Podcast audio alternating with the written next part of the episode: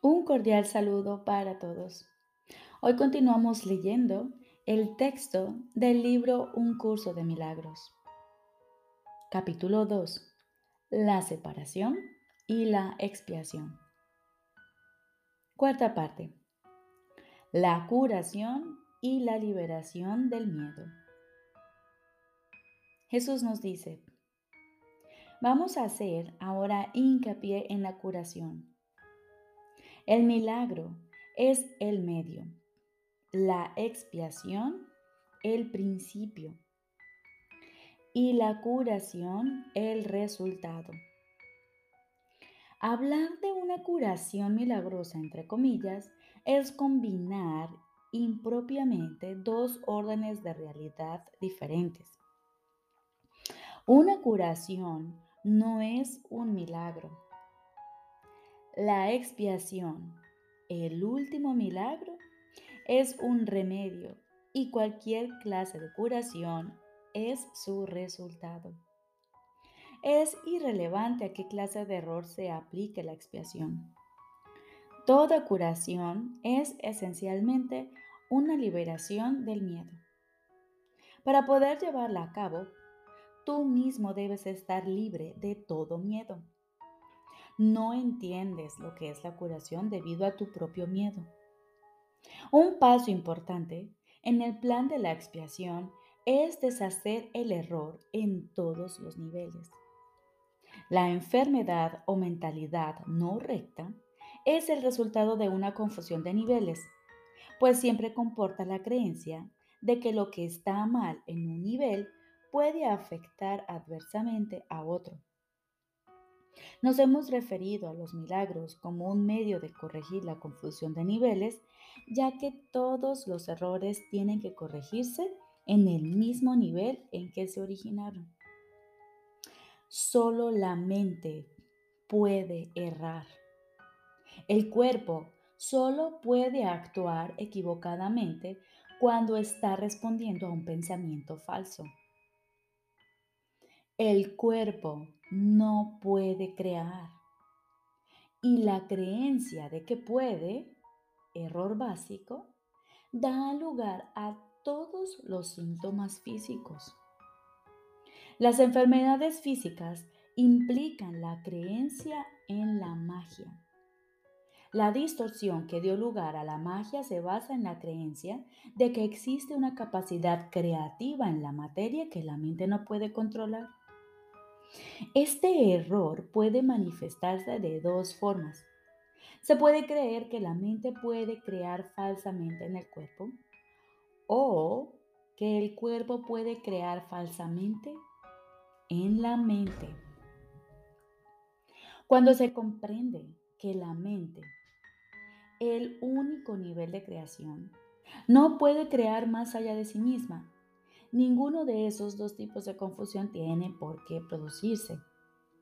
Solo la mente puede crear, porque el espíritu ya fue creado y el cuerpo es un recurso de aprendizaje al servicio de la mente. Los recursos de aprendizaje no son lecciones en sí mismos. Su propósito es simplemente facilitar el aprendizaje. Lo peor que puede ocurrir cuando se usan indebidamente es que no lo faciliten. De por sí, un recurso de aprendizaje no tiene poder para producir verdaderos errores en el aprendizaje. El cuerpo, si se le entiende correctamente, comparte la invulnerabilidad de la expiación en lo que respecta a las defensas de doble filo. Ello es así no porque sea un milagro, sino de por sí, sino porque de por sí no da lugar a interpretaciones falsas. El cuerpo es sencillamente parte de tu experiencia en el mundo físico. Se puede exagerar el valor de sus capacidades y con frecuencia se hace. Sin embargo, es casi imposible negar su existencia en este mundo. Los que lo hacen se dedican a una forma de negación particularmente inútil. En este caso, el término inútil significa únicamente que no es necesario proteger a la mente negando lo no mental. Si uno niega este desafortunado aspecto del poder de la mente, está negando también el poder mismo. Todos los remedios materiales que aceptas como medicamento para los males corporales son reafirmaciones de principios mágicos. Este es el primer paso que nos conduce a la creencia de que el cuerpo es el causante de sus propias enfermedades. El segundo paso en falso es tratar de curarlo por medio de agentes no creativos. Esto no quiere decir, sin embargo, que el uso de tales agentes con propósitos correctivos sea censurable. A veces la enfermedad tiene tan aprisionada la mente que temporalmente le impide a la persona tener acceso a la expiación. En este caso tal vez sea prudente usar un enfoque conciliatorio entre el cuerpo y la mente en el que algo externo se le adjudica temporalmente la creencia de que puede curar. Esto se debe a que lo que menos puede ayudar al que no está en su mente recta o al enfermo es hacer algo que aumente su miedo. De por sí ya se encuentra en un estado debilitado debido a este. Exponerle prematuramente a un milagro podría precipitarle al pánico lo cual es muy probable que ocurriese en aquellos casos en que la percepción invertida ha dado lugar a la creencia de que los milagros son algo temible. El valor de la expiación no reside en la manera en que ésta se expresa. De hecho, si se usa acertadamente, será expresada inevitablemente en la forma que le resulte más beneficiosa a aquel que la va a recibir. Esto quiere decir que para que un milagro sea lo más eficaz posible, tiene que ser expresado en un idioma que el que lo ha de recibir pueda entender sin miedo. Eso no significa que ese sea necesariamente el más alto nivel de comunicación de que dicha persona es capaz. Significa, no obstante, que ese es el más alto nivel de comunicación de que es capaz ahora. El propósito del milagro es elevar el nivel de comunicación, no reducirlo mediante un aumento del miedo.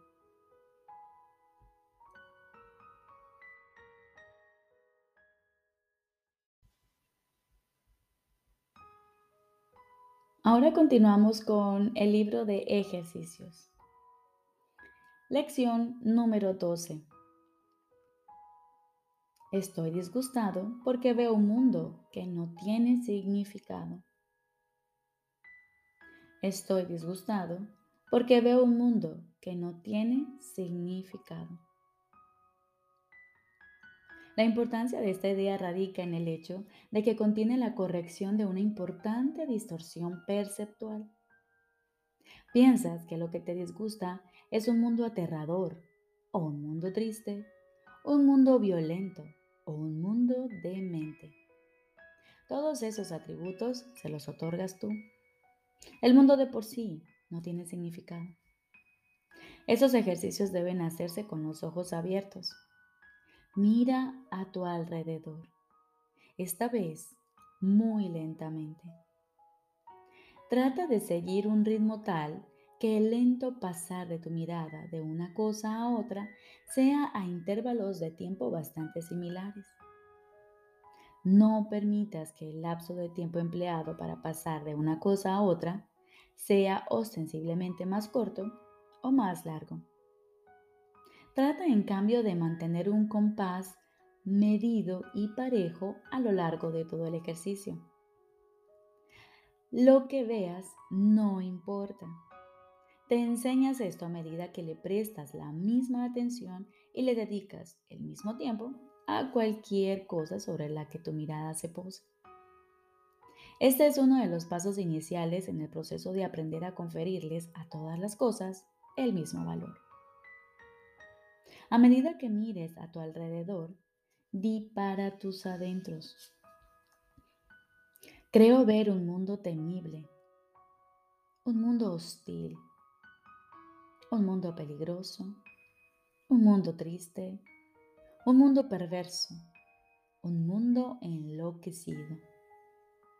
Y así sucesivamente, usando cualquier término descriptivo que se te ocurra. Si se te ocurren términos que parecen ser positivos en vez de negativos, inclúyelos también. Podrías pensar, por ejemplo, en un mundo bueno o en un mundo agradable. Si se te ocurren términos de esta índole, úsalos con los demás. Es posible que aún no entiendas por qué esos adjetivos buenos, entre comillas, forman parte de estos ejercicios. Pero recuerda que un mundo bueno implica uno malo y uno agradable implica uno desagradable. Todos los términos que te vengan a la mente son adecuados para el ejercicio de hoy. Su aparente valor no importa. Asegúrate, al aplicar la idea de hoy, de no alterar la duración de los intervalos de tiempo entre lo que piensas que es agradable y lo que piensas que es desagradable. Para los efectos de esos ejercicios, no hay diferencia alguna entre una cosa y otra. Al final de la sesión de práctica, añade, pero estoy disgustado porque veo un mundo que no tiene significado. Lo que carece de significado no es ni bueno ni malo. ¿Por qué entonces habría de disgustarte un mundo que no tiene significado?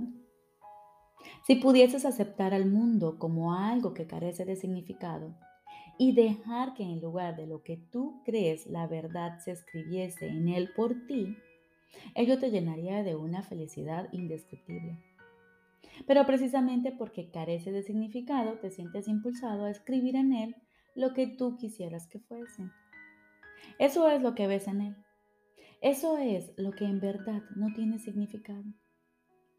Bajo tus palabras está escrita la palabra de Dios. La verdad te disgusta ahora, pero cuando tus palabras hayan sido borradas, verás la suya. Ese es, en última instancia, el propósito de estos ejercicios. Tres o cuatro sesiones de práctica con la idea de hoy serán suficientes. Dichas sesiones no deben pasar de un minuto. Es posible que incluso un minuto te resulte demasiado largo. Suspende los ejercicios en el momento en que experimentes cualquier tensión. Recordemos, lección número 12. Estoy disgustado porque veo un mundo que no tiene significado. Estos ejercicios deben hacerse con los ojos abiertos, aplicando la idea a todo lo que veamos alrededor y lo vamos a hacer de una manera lenta y pausada. Miraremos lo que hay allí y mientras observamos lo que está a nuestro alrededor, con el mismo intervalo de tiempo para cada uno, decimos para nuestros adentros. Creo ver un mundo temible, un mundo hostil, un mundo peligroso, un mundo triste, un mundo perverso, un mundo enloquecido, un mundo bueno, un mundo agradable, un mundo maravilloso. Pero estoy disgustado porque veo un mundo que no tiene significado.